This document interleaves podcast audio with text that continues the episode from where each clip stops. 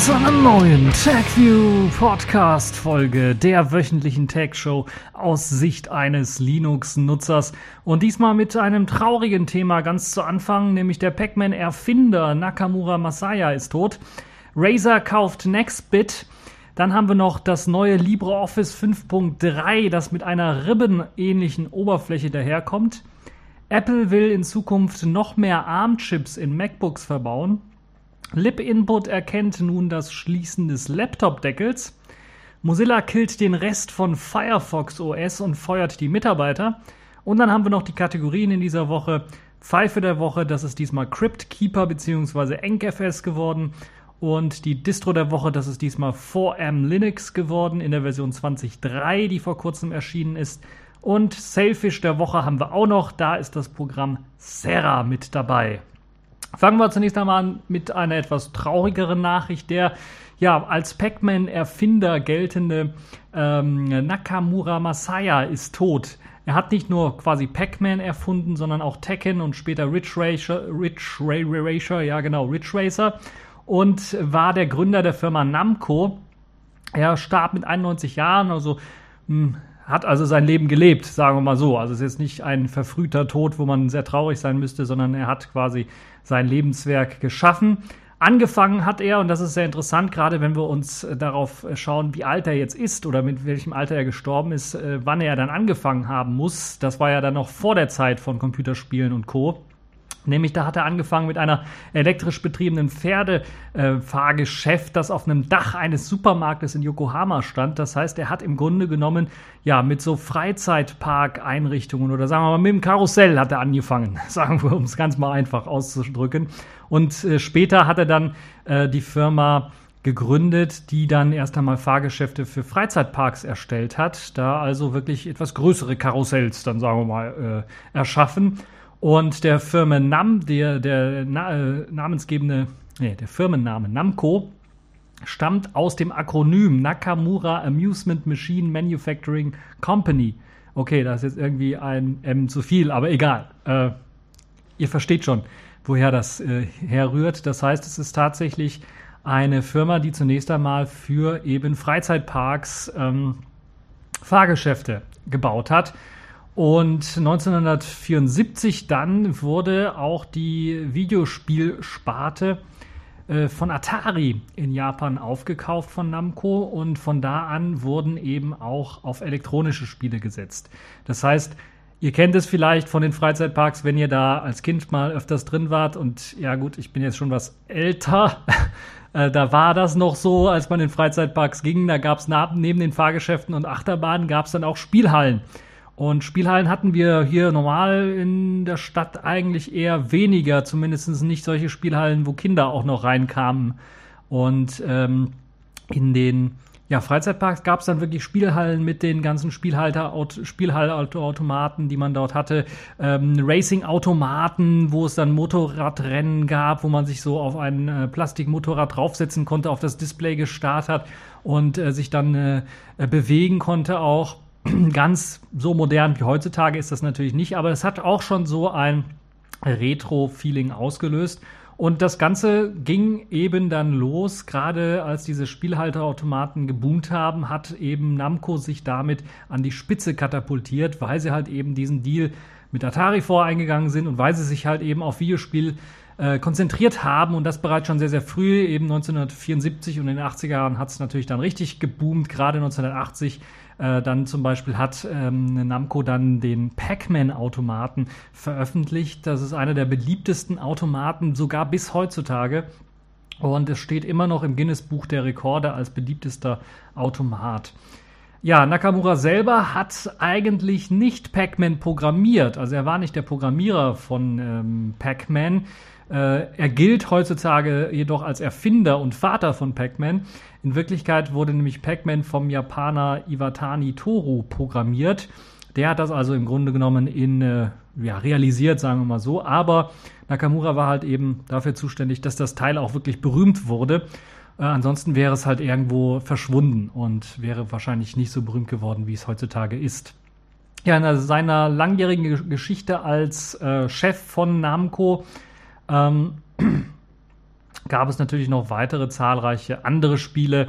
Ich erinnere mich zum Beispiel teilweise an die ganzen zahlreichen Rennspiele, die es dann so gab und den Rennspielautomaten, wo ich dann auch mal drin gesessen habe. Das war auch von Namco und dann konnte man dann Rennspiele spielen, Formel 1 Rennen oder sowas. Und das war schon recht spannend. Man hatte ein richtiges Lenkrad da, man hatte einen richtigen Sitz da, war natürlich alles Plastik und alles richtig groß und schwer, aber es hat Spaß gemacht, das zu spielen.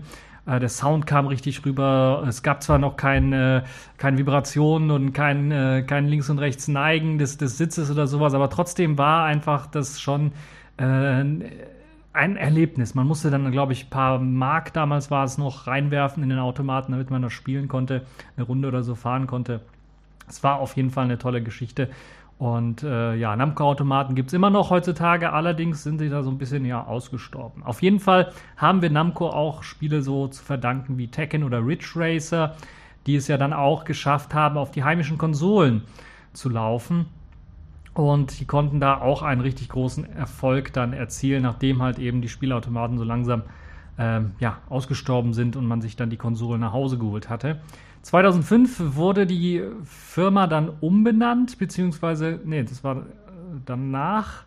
Äh, aber 2005 war ein großer mh, hm, äh, Einschnitt. Der Namco hat Bandai äh, gekauft, beziehungsweise die wurden zusammengelegt und der damals 80-jährige Nakamura spielte dann als Chefberater der neuen ja, zusammengelegten Firma dann immer noch eine führende Rolle im Unternehmen, war also immer noch mit 80 Jahren, äh, hat er nicht an Rente gedacht, sondern hat dann weitergemacht.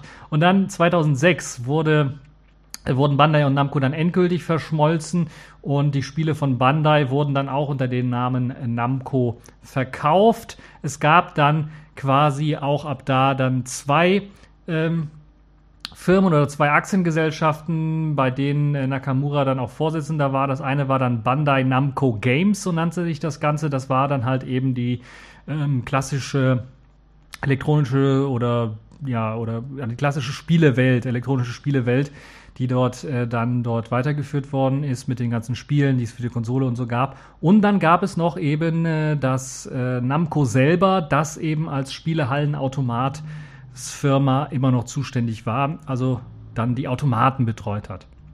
Das also äh, heute dann so die zwei großen äh, Firmen, die immer noch bekannt sind unter dem Namen Namco. Und ja, Nakamura starb am 22. Januar. Das heißt, man hat da dann doch gewartet, bis man die Todesmeldung rausgegeben hat, weil er wollte, dass man erst, äh, nachdem er beerdigt worden ist, nachdem getrauert worden ist, ähm, dann die Meldung rausgehauen wird. Auf jeden Fall können wir uns, äh, zumindest ein Teil meiner Kindheit gewesen, die Namco-Spieleautomaten und auch die Spiele natürlich dann später. Und äh, deshalb fand ich das wichtig, hier mit in die Sendung reinzunehmen. Äh, eine sehr spannende Geschichte, äh, wenn man mal überlegt, dass man schon vor dem äh, Zeitalter der Computerspiele dann bereits schon äh, versucht hat, Kinder und Jugendliche zu begeistern mit eben Spiele, äh, ähm, Hallen äh, und natürlich auch mit Fahrgeschäften und äh, Karussells und sowas alles. Ja, ähm, kommen wir mal zum nächsten Thema. Da kommen wir mal wieder zum Thema, was so ein bisschen ja Bauchschmerzen bereiten könnte, eventuell beim einen oder anderen, wenn man sich die letzten Aufkäufe einer Firma von anderen anschauen. Diesmal trifft es ähm, Nextbit. Razer ist ja schon in der letzten Woche auch bekannt geworden, beziehungsweise kurz im Thema gewesen. Diesmal haben sie das Startup Nextbit gekauft. Und Nextbit ist ja bekannt durch das äh, Smartphone Nextbit, Nextbin Robin.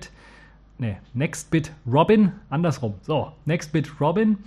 Das ist ein Smartphone, das im letzten Jahr herausgekommen ist. Ich glaube, es war letztes Jahr und das halt eben, ich glaube, per Crowdfunding auch äh, mitfinanziert worden ist und das eben sei den Mehrteil an Anwendungen und Daten in der Cloud speichert. Das heißt, es gibt einen internen Speicher. Wenn der aufgebraucht ist, werden halt die Sachen in die Cloud geschoben und das betrifft nicht nur die eigenen Dateien wie Bilder, Videos und Musikdateien, sondern das betrifft auch Apps. Das heißt, es gibt dort einen relativ guten Algorithmus, der herausfindet, welche Apps werden sehr häufig genutzt und welche nicht so häufig. Und die, die nicht so häufig genutzt werden oder fast gar nicht genutzt werden, die werden in die Cloud geschoben. Und wenn man diese App dann tatsächlich aufruft, dann muss man kurz draufklicken, dann je nachdem, wie schnell die Internetverbindung ist, wird die App dann nochmal runtergeladen, eine andere App wird dann da irgendwo anders hingeschoben und so weiter und so fort und dann wird sie ausgeführt. Es gab da auch ähm, äh, nicht unendlichen Speicher, aber sagen wir so, wenn man sich das Smartphone gekauft hat, hatte man dann auch noch Speicher hinzubekommen für die Cloud selber. Und dieses wird nun eingestellt und soll nun nur noch sechs Monate mit äh, der Garantie gepflegt werden. Also das Smartphone selber, wie weit es dann aussehen wird mit dem äh, Cloud-Dienst, das werden wir mal schauen. Dazu gab es, glaube ich, noch keine genauen Angaben. Sicherheitsupdates für das ganze Smartphone sollen allerdings noch bis 2018 äh, erhalten bleiben. Das heißt, da wird der Support nicht in diesem Jahr eingestellt. Mit dem äh, Kauf von Nextbit steigt Razer nun auch in das Smartphone-Geschäft ein und könnte mit dem nächsten Net Nextbit Smartphone, was wahrscheinlich nicht mehr Nextbit Smartphone heißen wird, sondern vielleicht Razer Smartphone heißen wird, dann erstmals eventuell auch äh, eben dann äh, den eigenen Namen verwenden. Vielleicht wird es ein Kombinationsname sein, Nextbit Razer oder Razer Nextbit oder irgendwie sowas alles möglich. Genaueres gibt es allerdings noch nicht zu, diesem, äh, zu diesem neuen Gerät. Trotzdem eine spannende Geschichte, wie ich finde, äh, da ja diese Cloud-Auslagerung bisher nur von Nextbit verfolgt wurde und man äh, nun dieses weiterhin, ob man das dann nun weiter durchführt bei Razer, ist halt die Frage. Man hat die Technologie auf jeden Fall, man könnte das machen. Vielleicht wäre das für Spiele interessant.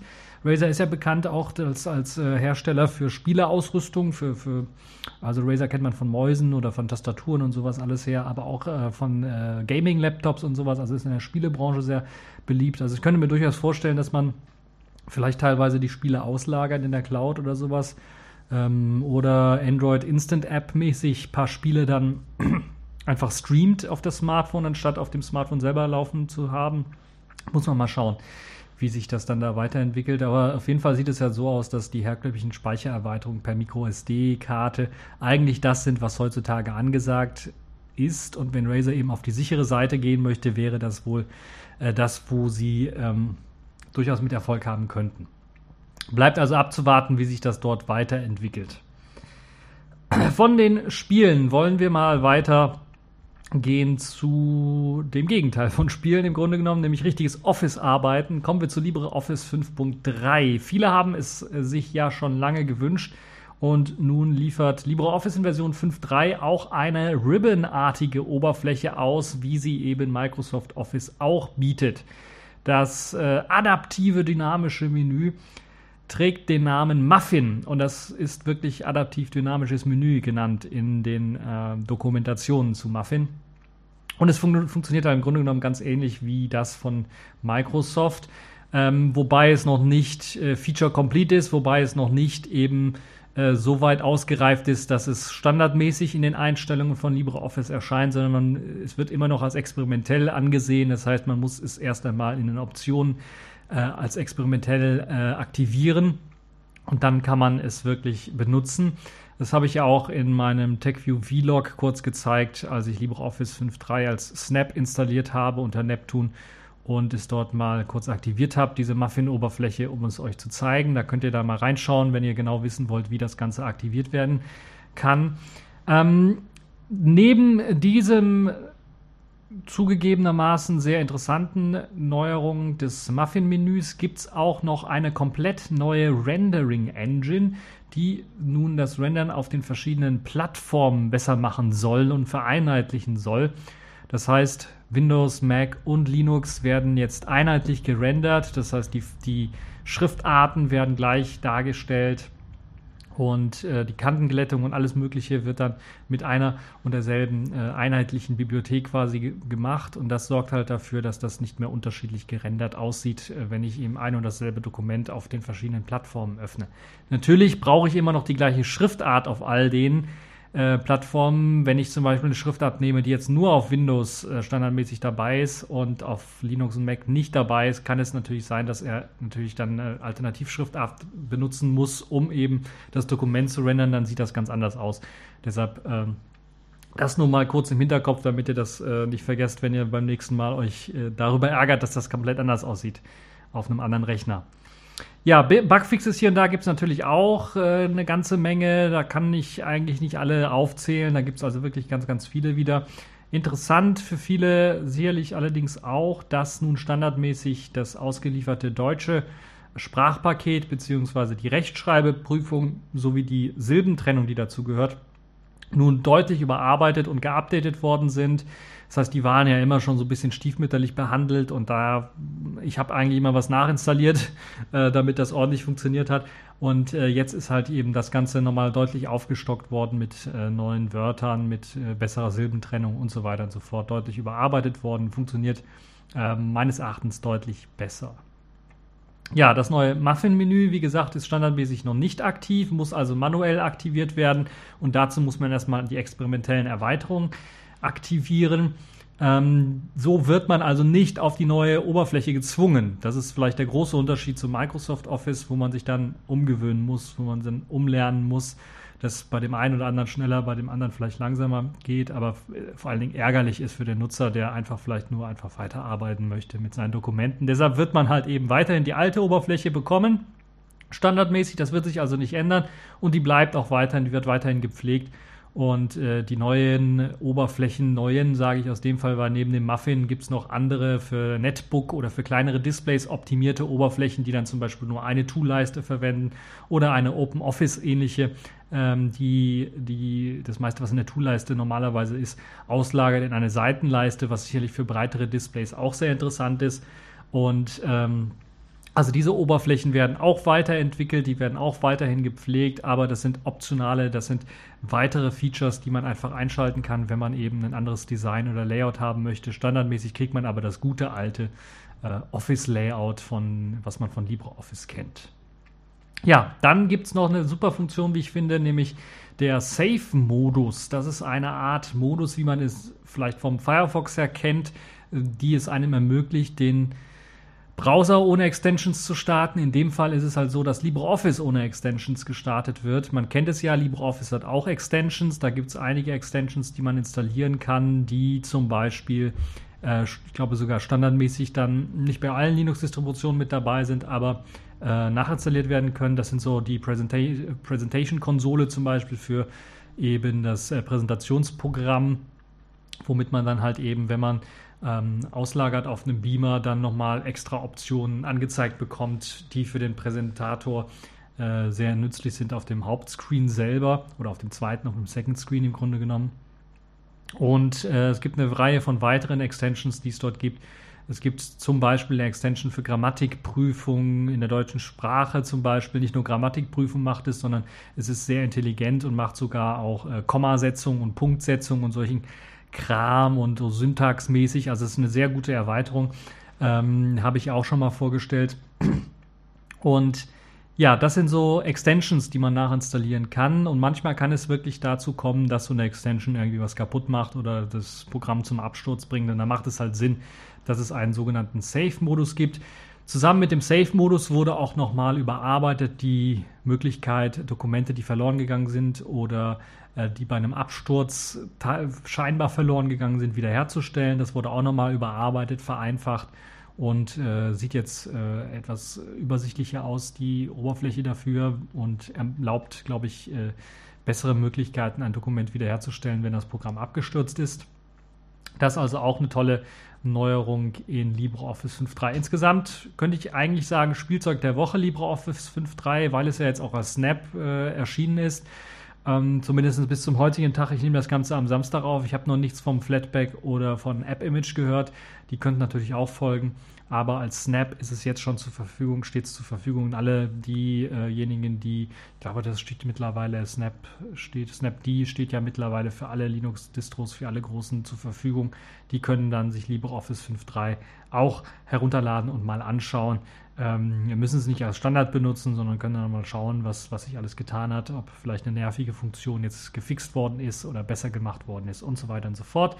Ähm, also eine Sache noch, will ich nicht vergessen, PDFs kann man jetzt auch als Bilder einbinden, da wird die erste Seite eingebunden, ist auch eine nette Sache, eventuell für den einen oder anderen. So, das war's von LibreOffice, kommen wir mal weiter, gehen wir zu Apple über. Das ist ja ein etwas größerer Schritt. Äh, wer es aufmerksam verfolgt hat, wird allerdings wissen, dass in der Geschichte rund um ARM-Prozessoren in zukünftigen Macs, dass es bereits in den aktuellen MacBook Pros mit der Touchbar einen sogenannten ARM-Chip dann auch gibt. Denn für die Touchbar zuständig, für, das, ähm, für die Symbole, aber auch für den Fingerabdruck ist ein ARM-Chip und nicht der Intel-Prozessor, der das Ganze dann steuert, sondern wirklich ein ARM-Chip. Jetzt äh, gab es ja schon Gerüchte darüber, dass eventuell die MacBooks ganz zum ARM-Prozessor wechseln. Das hat Apple dann nicht gemacht und ich gehe davon aus, dass sie das auch nicht machen werden. Aber zukünftig könnte es so sein, dass noch ein weiterer stromsparender ARM-Prozessor eingebaut werden könnte in das MacBook, der sich dann einschaltet, wenn der Computer quasi im Idle weiterhin noch E-Mails, Chat-Nachrichten und so weiter empfangen soll, aber ansonsten nicht sehr viel Strom verbrauchen soll. Wie genau das Ganze jetzt funktionieren soll, da wir ja im Grunde genommen von einem x86-64 Intel-Chip ausgehen und einem Betriebssystem, was darauf läuft, und äh, dass dann, wenn es im Idle ist, das Ganze ausgelagert werden soll auf ARM, das finde ich schon ein bisschen heikel. Natürlich könnte man, wenn Apple das machen möchte, ähnlich wie Microsoft es macht mit seinem Windows 10, was auch auf ARM läuft und was im Grunde genommen eine x86-Emulation im Grunde genommen nur ist, könnte man auf dem ARM-Chip, wenn er schnell genug ist, auch eine Emulation hinkriegen. Das Problem ist natürlich, diese stromsparenden ARMs sind meistens die ARMs, die mit der Emulation von x86 teilweise groß überfordert sind. Deshalb vermute ich mal, es wird so etwas nicht geben. Das, was möglich sein könnte, wäre so eine Art Umschaltmodus.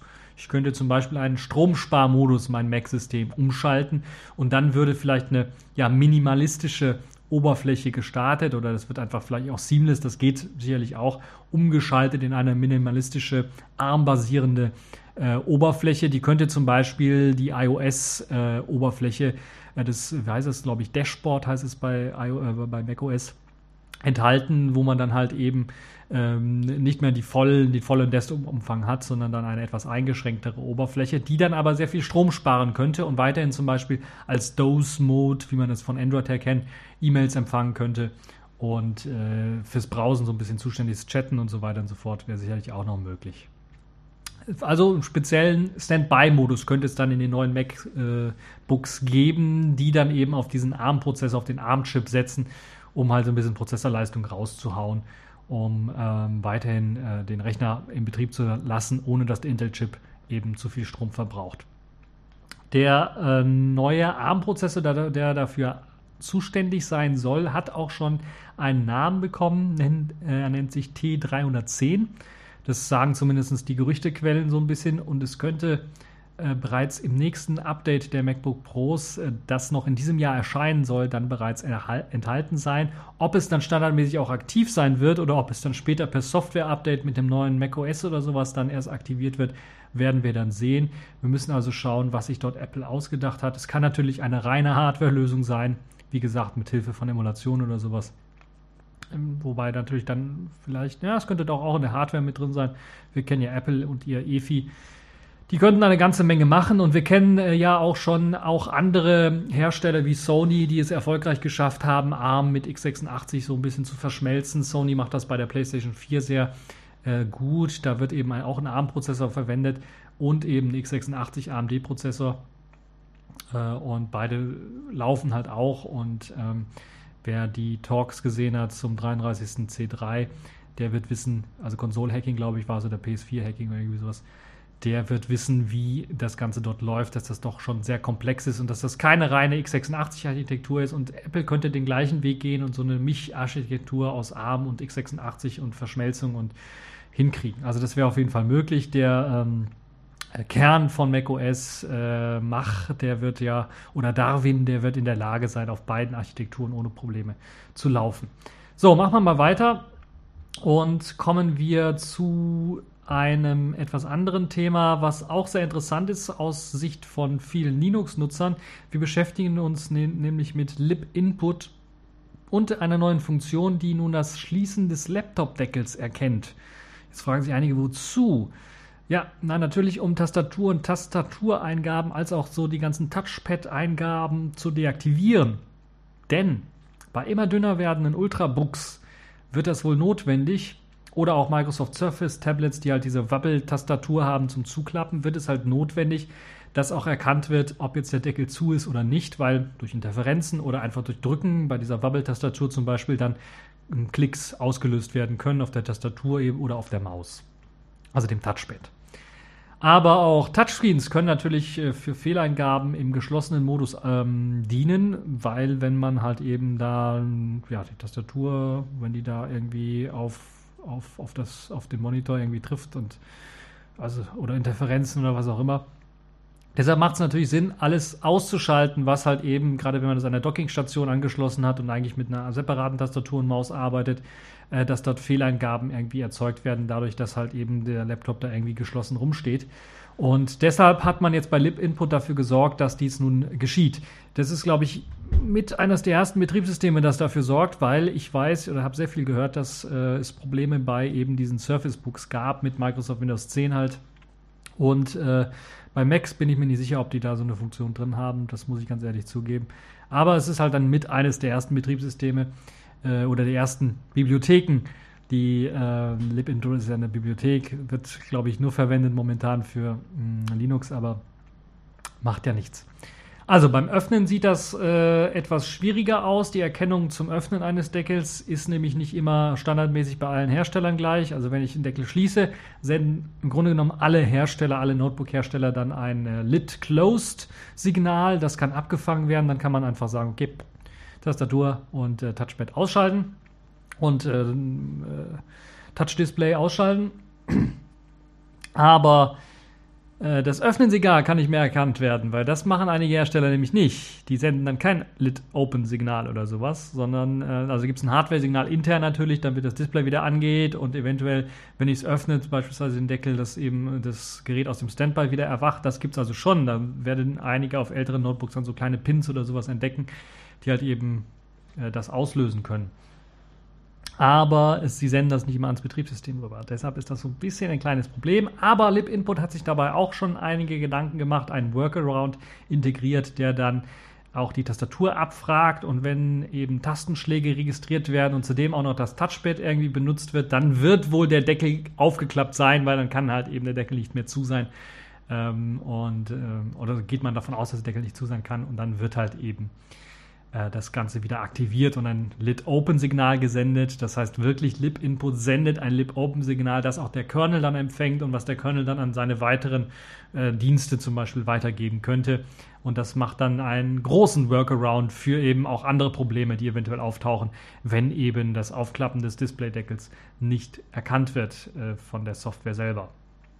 Lib-Input, für den, der das nicht sagt, das ist eines der Standard-Eingabetreiber für Touchpads und Tastaturen wird heutzutage von einigen Distributionen bereits auch für den X-Server verwendet, aber wird vor allen Dingen bei Wayland immer mehr zum Einsatz kommen. Also jetzt äh, die Distro, die ich jetzt hier laufen habe, benutzt noch eben den alten Synaptics-Treiber für eben äh, Touchpad äh, und den normalen Tastaturtreiber. Aber in Zukunft wird das halt oder kann es halt eben Lib-Input auch ablösen. Ich selber bin noch ein bisschen was skeptisch bei Lib-Input, weil die Sachen, die ich getestet habe für Dora 25 beispielsweise oder für Dora 24, da hatte ich immer äh, eine komplett andere Touchpad-Sensibilität für eben das Be Bewegen des, des Mauszeigers und sowas, hat mich geärgert und auch das Scrollen und so weiter und so fort. Das, also ist anders und das ist halt nicht immer schön. Aber ähm, in Zukunft könnte das natürlich als Universal-Standard-Eingabetreiber gerade für Wayland dann doch sehr interessant sein, wenn es eben immer mehr Funktionen noch bekommt von anderen äh, und immer mehr Funktionen. Also ich glaube, alle Synaptics-Funktionen sind da mittlerweile auch mit reingewandert. Das heißt, so dass auch die Synaptics-Touchpads ordentlich konfiguriert werden können mit Lib-Input. Ähm, ist auf jeden Fall die Zukunft und dann werden wir mal schauen, gerade wenn wir dann irgendwann mal auf Wayland wechseln, auch auf den Desktop-Geräten, werden wir sehen, wie das dann mit Lib-Input ähm, funktioniert und wie man damit zurechtkommt. Kommen wir mal zu einem weiteren, etwas ja, traurigen für den einen oder anderen. Für mich war es eigentlich absehbar. Mozilla killt nämlich jetzt nun den Rest von Firefox OS und feuert die Mitarbeiter. Für mich eigentlich nicht überraschend, äh, für einige vielleicht doch, aber Mozilla hat sich ja bereits aus Firefox OS und dem Smartphone-Geschäft zurückgezogen und äh, ich habe ja damals schon gesagt, damit ist Firefox OS quasi tot. Sie haben zwar gesagt, sie machen IoT oder sowas damit noch, aber für mich ist es tot. Für viele andere war es auch tot. Der Code wurde im Grunde genommen von keinem mehr angefasst. Also selbst ist ja freies, freie Software, Butogecko ist ja freie Software, wurde von keinem mehr angefasst, nachdem Firefox OS für Smartphones für tot erklärt worden ist, war das Interesse bei der Open Source Community wumm, direkt nach unten gesunken. Keiner hat sich mehr richtig damit beschäftigt. Und so ist es halt so weit gekommen. Und keiner wusste, dass es überhaupt noch existiert, auch von großen Firmen haben alle gedacht, oh, das gibt's, gibt's gar nicht mehr. Das ist das eine. Das andere ist natürlich, die großen Firmen äh, sind so ein bisschen natürlich, fühlen sich ein bisschen verarscht, weil Microsoft, äh, nicht Microsoft, ich sag schon Microsoft, Mozilla, beide fangen mit M an. Freudscher Versprecher. Mozilla irgendwie ähm, Firefox 6 hochgepusht hat, hat relativ viele, zu Anfang chinesische Hersteller dazu gebracht hat, das wirklich auch auszuliefern, obwohl es im Grunde genommen Beta- oder Alpha-Stadium noch war und sie es ausgeliefert haben. Also sie haben viele Mitstreiter äh, gehabt. Und äh, Marktprognosen war, weil sie so viele Mitstreiter hatten, dass das wird ja irgendwann mal das dritte große OS und so weiter und so fort. Deshalb sind auch weitere Hersteller draufgesprungen. Die wurden dann herbe enttäuscht, nachdem Mozilla gesagt hat, nö, wir machen nichts mehr. Äh, wir stellen die Entwicklung ein. Ähm, äh, vor allen Dingen, ich glaube, das war ein paar Monate nachdem das LG FX0 rauskam oder sowas, also eines der High-End Firefox OS-Geräten von LG, also einem richtig großen namhaften ähm, Hersteller. Ansonsten waren es ja mit ZTE ähm, etwas nicht so namhafte Hersteller, sagen wir mal so, die da Firefox OS-Geräte rausgebracht haben. Das ist schon ein richtiger Schlag vors Gesicht gewesen. Äh, auch dann natürlich für Panasonic, die groß eingestiegen sind mit Firefox OS auf ihren Fernsehern, also um da nochmal IoT anzusprechen, so ein bisschen. Und äh, die allerdings dann äh, die komplette Entwicklung selber übernommen haben von dem Firefox OS. Also das vielleicht für den einen oder anderen als Wermutstropfen, der jetzt irgendwie noch so einen Panasonic 4K-Fernseher mit Firefox OS hat, äh, hat äh, ihr braucht euch nicht äh, irgendwie zu quälen ähm, und Sorgen zu machen um die Entwicklung so ein bisschen. Wird wahrscheinlich nicht richtig weiterentwickelt, aber es wird weiterhin Updates geben, weil halt eben Mozilla selber mit eben dem OS, was auf, auf den Panasonic-Geräten zu tun äh, lief, nichts zu tun hatte, sondern Panasonic hat sich eben den Firefox OS-Code geschnappt und daraus was gebastelt. Das heißt, die können dann auch weiterhin drauf äh, rumarbeiten, rumwerkeln ob sie das weiterhin machen werden, nachdem jetzt also Mozilla quasi die Arbeit eingestellt hat an Firefox OS, müssen wir mal schauen. Ja, mit der Einstellung der Arbeit an Firefox OS komplett hat das äh, natürlich auch Konsequenzen für Mitarbeiter, die immer noch dran gearbeitet haben. 50 Leute sind betroffen äh, und sie sind halt jetzt von der Kündigungswelle betroffen. Äh, ich glaube, Firefox hat 2000 Mitarbeiter oder sowas, dann ist das, sind 50 schon viel. Sagen wir mal so. Also 50 Leute sind betroffen. Sie haben aber die Möglichkeit, sich neu zu bewerben, weil gleichzeitig heuert Mozilla neue Leute an. Mozilla will sich jetzt weniger an den Konsumermarkt richten. Das heißt, sie wollen weniger sich darum kümmern, Geräte zu verkaufen mit irgendwas, sondern sie wollen jetzt eher in die Forschung gehen.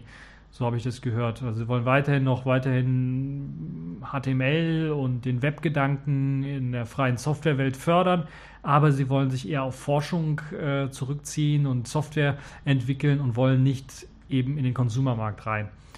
Äh, was das jetzt für Firefox heißt, diese Neuausrichtung müssen wir mal schauen. Ich kann mir durchaus vorstellen, dass Mozilla sogar da in eine Richtung gehen würde, wo sie, wo sie sagen würden, okay, wir machen jetzt hier, wir haben ja da Forschungsprojekte mit Rust und so weiter und so fort und, und Firefox als unser, uns, als unser Aushängeschild, aber wir machen dann so den Thunderbird und bereiten im Hintergrund dann unser Rust-basierenden äh, Browser dann halt so auf oder unser Browser-Engine so auf, Servo nennt sich die, äh, dass äh, wir dann in zwei oder drei Jahren einen komplett neuen, super genialen, schnellen Browser vorstellen können.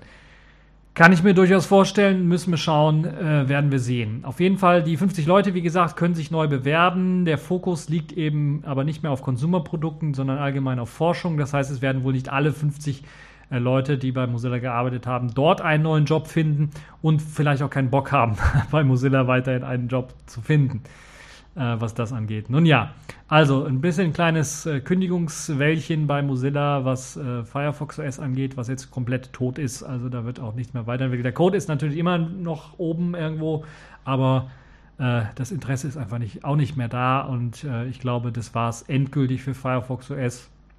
Äh, wir werden es nur noch auf dem Panasonic 4K-Fernseher noch sehen, solange die noch unterstützt werden müssen teilweise und unterstützt werden. Ob Panasonic weiterhin an dieser Plattform dann ja, halten wird, äh, sich, sich dran halten wird oder ob sie sich äh, nicht umorientieren. Das werden wir dann auch noch sehen. Ich bin mir relativ sicher, Panasonic wird da dann auch einen äh, demnächst äh, verkünden, dass sie dann äh, zu Android TV oder WebOS vielleicht gehen. WebOS, glaube ich, lässt sich nicht lizenzieren, aber dann doch zu Android TV wechseln werden, was ihre Fernseher angeht. Nun ja, das also die kleine Nachricht für die, äh, traurige Nachricht für die Leute, die Firefox S in IoT-Geräten vielleicht noch äh, gehofft haben, dass das was wird.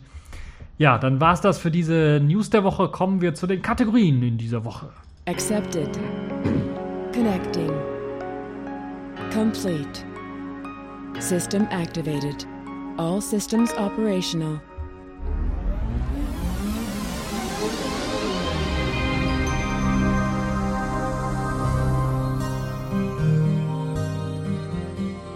Ja, kommen wir zur Pfeife der Woche zuallererst. Das ist nämlich CryptKeeper bzw. EncFS geworden in dieser Woche.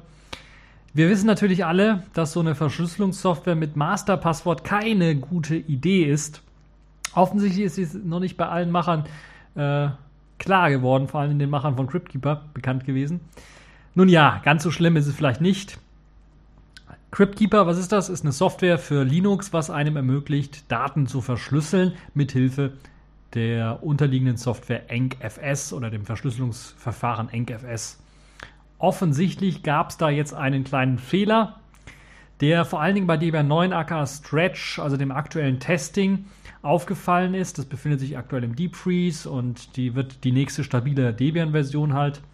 Dort hat man CryptKeeper nun rausgeworfen aus dem Paketarchiv, nachdem bekannt wurde, dass man, ähm, wenn man mit CryptKeeper irgendwas verschlüsselt, mit einem Standardpasswort, das Passwort heißt P, einfach entschlüsseln kann. Also Passwort P.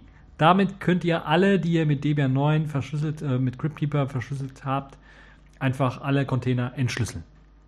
Der Grund ist ganz einfach. CryptKeeper ist eigentlich nur ein Frontend für den GNOME Desktop, das im Hintergrund halt eben auf EncFS sitzt und äh, EncFS hat eben eine Kommandozeile, wo man halt eben dann seinen eigenen äh, Verschlüsselungscontainer erstellen kann. Das Problem ist, CryptKeeper nutzt das auch. Das Problem ist, EncFS wurde aktualisiert. Insoweit gab es da einen kleinen Bug, dass die vorherige Methode zum Setzen des Passwortes für eben die Kryptocontainer nicht mehr so richtig funktioniert hat. Das sorgte eben dafür, weil CryptKeeper so programmiert wurde, dass halt eben bestimmte Eingaben da gesendet werden, dass auch in der Eingabe selber ein P gesendet wird. Das war damals bei den alten NKFS-Versionen dafür da, um anzuzeigen, P ist ein, ein, ein Kommandozeilenoption, danach erfolgt dann das Passwort. In dem Fall gab es eben bei NKFS den Fehler, dass das nicht erkannt wurde und dann wurde eben P als Passwort eingesetzt.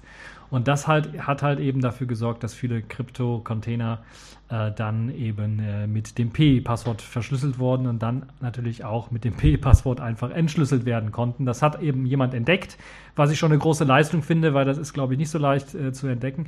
Wobei natürlich doch eigentlich schon, weil wenn natürlich äh, ich äh, das andere Passwort, wenn das nicht erkannt wird beim Entschlüsseln, dann heißt ja natürlich, da ist irgendwie was falsch gelaufen. Hat einer so lange wahrscheinlich rumprobiert, bis er gemerkt hat, okay, vielleicht ist halt P die Lösung. also hat wahrscheinlich in den Code reingeschaut und dann gemerkt, okay, da ist irgendwie ein Bug. Ja, bei der Verschlüsselung kommt es halt eben bereits zum Problem, denn egal welches Passwort man setzt, es wird mit P verschlüsselt und das sorgt halt eben dafür, dass man mit P einfach entschlüsseln kann.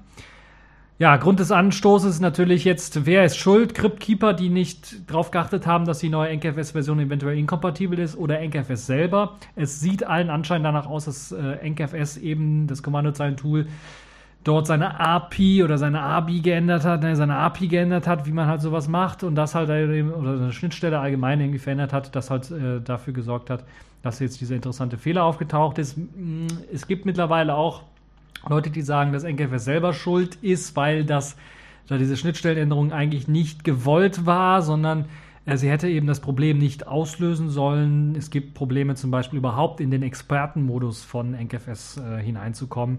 Also da scheint irgendwo der Hund begraben zu sein. Die Wahrheit ist irgendwo in der Mitte zu finden. Beide hätten wohl wahrscheinlich merken sollen, dass da ein Problem existiert, haben es nicht gemerkt. Und das ist halt immer so ein Problem, wenn man halt eben eine grafische Oberfläche zu einem Kommandozeilentool entwickelt und dabei halt eben die Entwickler nicht miteinander richtig kommunizieren. Und dann kommt natürlich noch ein Bug hinzu, in dem Fall bei NGFS. Also kleiner Bug, große Wirkung, könnte man sagen. Betroffen ist übrigens nur die Version 1.9.3 von äh, NKFS. Sprich, wenn ihr auch CryptKeeper aus dem Debian Stretch benutzt, aber dann eben mit der NKFS Version 1.7, die zum Beispiel bei Debian Stable momentan noch äh, drin ist, dann habt ihr das Problem nicht. Das heißt, nur bei der NKFS Version 1.9.3 aus dem Debian-Archiv habt ihr das Problem. Es wird mittlerweile sicherlich gefixt sein bei NKFS selber. Das heißt, Debian wird auch äh, die neueste Version von NKFS mit reinpacken. CryptKeeper selber wird sicherlich auch vielleicht ein paar Vorsichtsmaßnahmen treffen, um dass das in Zukunft nicht mehr auftaucht. Aber insgesamt dann doch schon eine peinliche Nummer.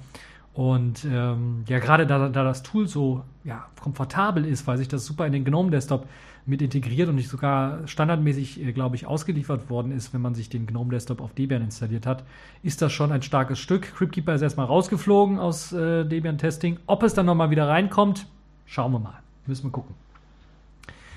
Vor dem, äh, vor dem Release vor allen Dingen, das müssen wir wirklich mal schauen. Später kann es natürlich immer sein, dass es nochmal rein, äh, reinkommt. So, kommen wir zur Distro der Woche. Das ist diesmal VM Linux 20.3 geworden. 20.3 hört sich danach an, als ob es wirklich sehr, sehr viele Versionen davon schon gab. Und ich habe es noch nie erwähnt gehabt und mir noch nie angeschaut. Diesmal habe ich es mir angeschaut. VM Linux, das ist eine Distro der Woche, die sich auf die VMs, äh, die VMs, ne, die 4Ms ähm, bezieht und die sich auf die Fahnen geschrieben hat. Das sind einmal Maintenance, Multimedia, Miniserver und Mystery.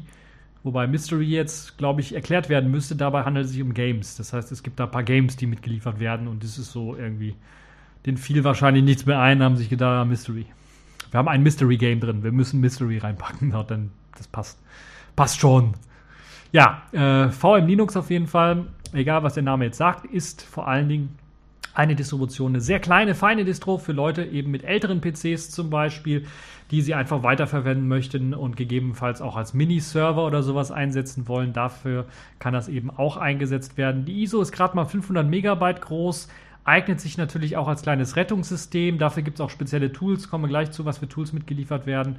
Ähm, neu bei der Version 20.3 ist der LTS-Kernel 4444, der mit 32-Bit-Support und PAE-Support ausgeliefert wird. Das heißt, es handelt sich wirklich um 32-Bit-System, deshalb sage ich für ältere Geräte gedacht. Ich hatte letztens in einem ISC mal jemanden, der nach ähm, einer Distro gefragt hat, die für ältere Systeme gut geeignet ist. Das wäre eine auf jeden Fall.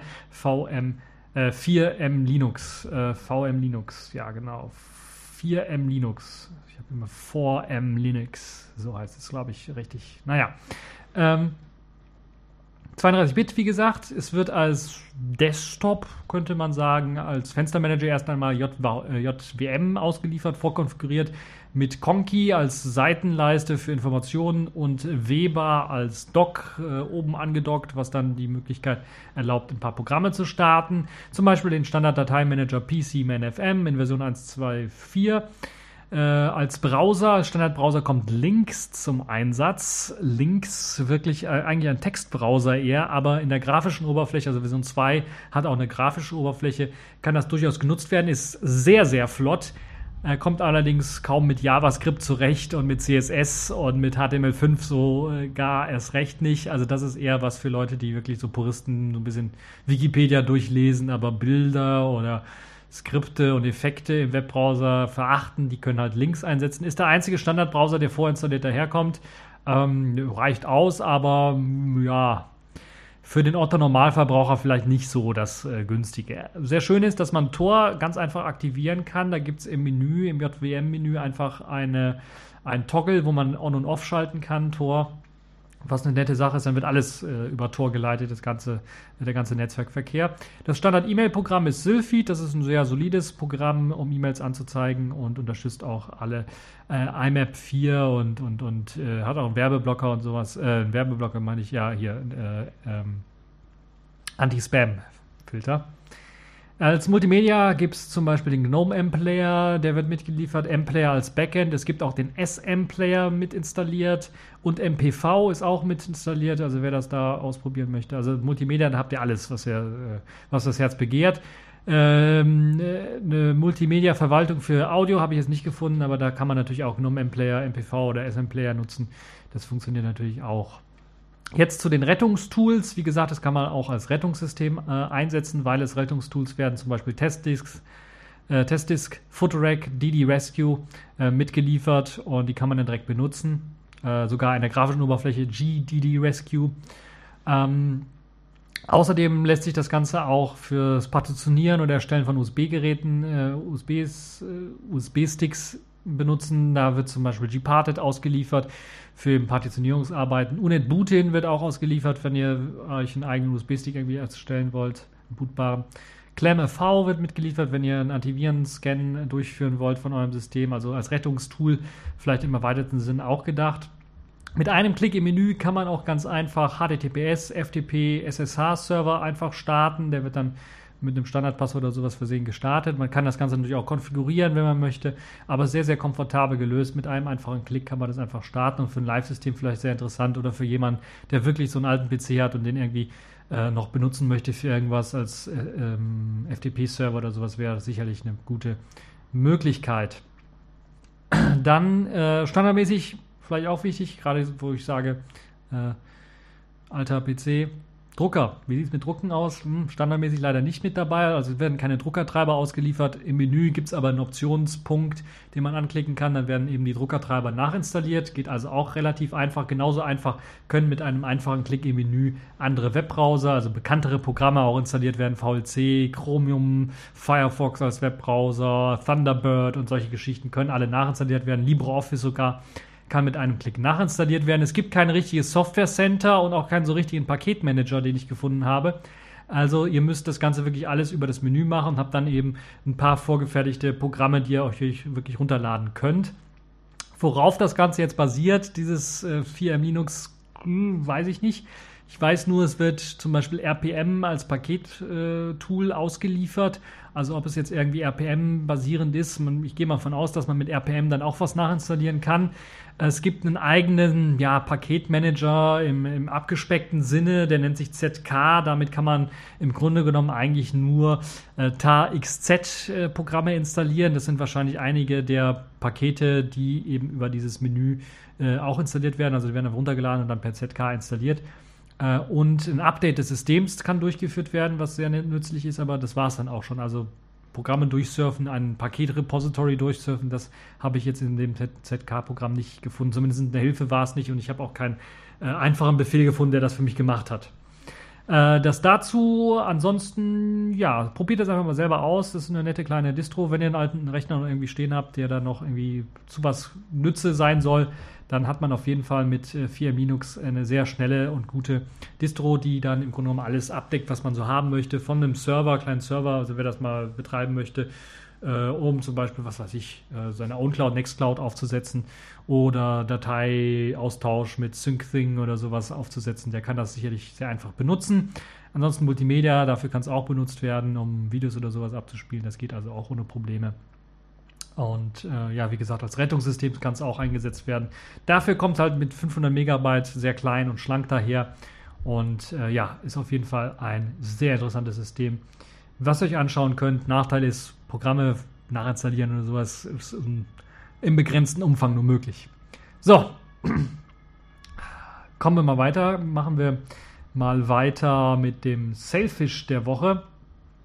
Und ihr merkt, ich bin schon wieder so so schnell ist keiner irgendwo. Speedy Speedy Bo, von Nogales bis Madero, die schnellste Maus von Mexiko. Ja, ich musste was trinken zwischendurch, deshalb mal kurz diesen kleinen Einspieler hier. Äh, Selfish der Woche. Dort gibt es wieder ein interessantes Programm. Ein weiterer Sprachassistent hat nämlich seinen Weg gefunden auf das Selfish OS-System. Nativer Sprachassistent im weitesten Sinne der die Sprachangaben Englisch und Russisch erkennen kann und mit Hilfe der Google Spracherkennung funktioniert und auch die Google Suche dann für die Ergebnisse benutzt. Man muss sich nicht anmelden bei Google, also da braucht ihr keine Angst zu haben, aber für denjenigen, der so ein bisschen unheimlich findet, dass Google seine Sprache auswertet, der sollte sich vielleicht was anderes anschauen, auf jeden Fall. Also gibt es ein anderes Programm, das nennt sich Sarah, S-E, ne, S-A-E RA geschrieben und jetzt gibt es eben das Programm Serra, S-E-R-R-A geschrieben. Warum die sich unbedingt so gleich anhören müssen, weiß ich nicht, aber auf jeden Fall das benutzt die Google-Spracherkennung, um äh, eben die Sprache zu erkennen. Englisch und Russisch werden unterstützt. Äh, man kann nicht nur eine Websuche anstoßen, wenn man das möchte, einfach eine Suche nach Neptun oder sowas ein, äh, reinsprechen, sondern dann wird halt aufgelistet die Google-Suche äh, nach Neptun mit den Suchergebnissen. Da wird also kein Webbrowser oder sowas geladen, sondern der lädt wirklich die Suchergebnisse dort rein. Man kann aber auch nach einer Temperatur in seinem aktuellen Standort fragen.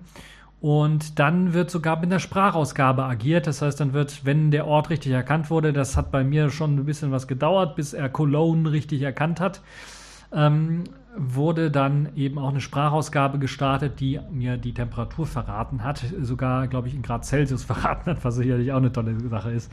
Und nicht in Fahrenheit, wo ich erstmal den Rechner holen müsste und dann äh, ausrechnen müsste, wie viel. Oder ich müsste dann Google nochmal fragen oder Sarah nochmal fragen, wie viel Fahrenheit sind denn, äh, wie viel ist das Fahrenheit in Celsius? Nun ja, äh, also die Sprachausgabe funktioniert nur äh, begrenzt momentan in der aktuellen Version. Also für Wetter hat das funktioniert zum Beispiel bei mir. Aber für Suchergebnisse vorlesen oder sowas natürlich klappt es nicht so ganz. Ähm, Einstellungen am Smartphone können durchgeführt werden, also WLAN an- und ausschalten, zum Beispiel Bluetooth an- und ausschalten, solche Geschichten können durchgesagt werden. Das funktioniert auch. Ähm, wie gesagt, Sprachausgabe ist noch sehr rudimentär, was das angeht. Die hört sich aber gut an, das muss man durchaus sagen.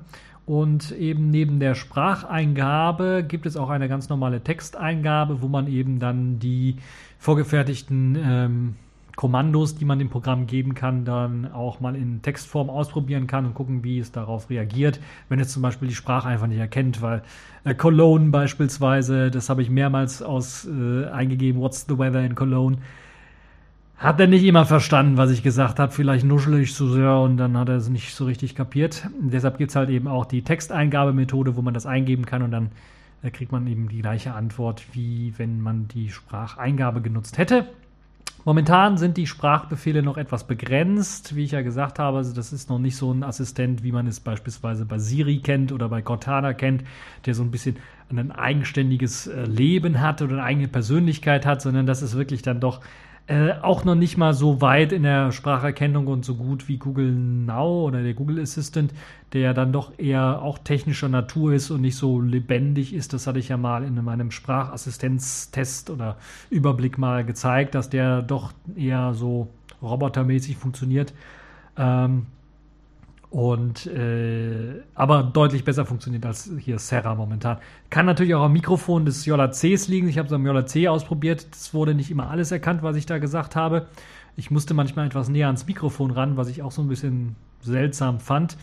Ähm, ich habe es noch nicht ausprobiert, wie es auf den anderen Geräten aussieht, also dem Jolla Tablet und dem äh, Jolla 1. Da kann es natürlich sein, dass es besser läuft oder vielleicht auch dem Nexus 5. Ähm, auf jeden Fall eine sehr interessante Geschichte. Ein zweiter, weiterer Sprachassistent, der einen anderen Ansatz verfolgt, der das alles irgendwie bestehende Systeme benutzt, um eine Erkennung zu machen. Und äh, das funktioniert relativ gut. Das heißt, er hat auch relativ schnell dann auch gute Features. Gibt ja noch das andere Programm Sarah, das ähm, äh, einen Ansatz eher verfolgt, einen eigenen Sprachassistent für Safe OS zu entwickeln und äh, dann nicht eben auf diese Cloud-Dienste von Google oder sowas zu setzen für eben die Spracheingabe, sondern eine eigene Spracherkennung mit reinbaut, eine eigene Sprachausgabe mit reinbaut und viele Funktionen und Features dort reinhauen möchte. Ja, momentan, wie gesagt, etwas begrenzt der Sprachbefehlsatz, äh, aber insgesamt eine trotzdem sehr, sehr gute Idee, wie ich finde. Und äh, Sprachassistenten äh, als Spielerei natürlich, so häufig benutze ich die Sprachassistenten nicht, aber gerade wenn man einfach mal so einen Termin oder sowas festlegen möchte, statt dann da Kalender auf, neuer Termin und sowas, dann äh, nehme ich meistens mein Blackberry. Der Blackberry Assistant funktioniert da relativ gut und sagt dem, ja, hier merke vor, Termin am Freitag, 12 Uhr, was weiß ich. Äh, Friseur oder sowas. Und dann speichert er das sofort und packt mir das in meine Nextcloud, beziehungsweise ich habe immer noch OwnCloud hier laufen, äh, meine OwnCloud rein und dann habe ich das synchronisiert auf allen Geräten. Das ist wirklich eine tolle, gute Geschichte und dafür nutzt man Sprachassistenten doch relativ gerne, wenn man so Termine festlegen möchte. Nun ja. So, das war's. Ich will es nicht allzu lang machen, nachdem die letzten Folgen etwas kürzer waren und ich mir eigentlich vorgenommen habe, die Folgen alle etwas kürzer zu machen. Äh, das war's für diese TechView Podcast Folge. Ich hoffe, es hat euch gefallen, ihr hattet Spaß daran und bis zur nächsten Folge.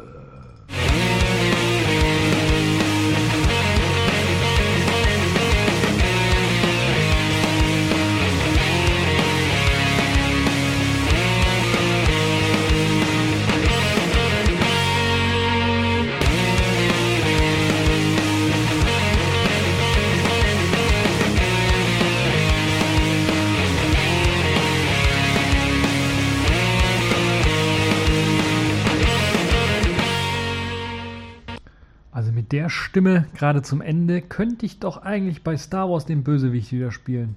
Give yourself to the dark side. Hört sich so ähnlich an, oder?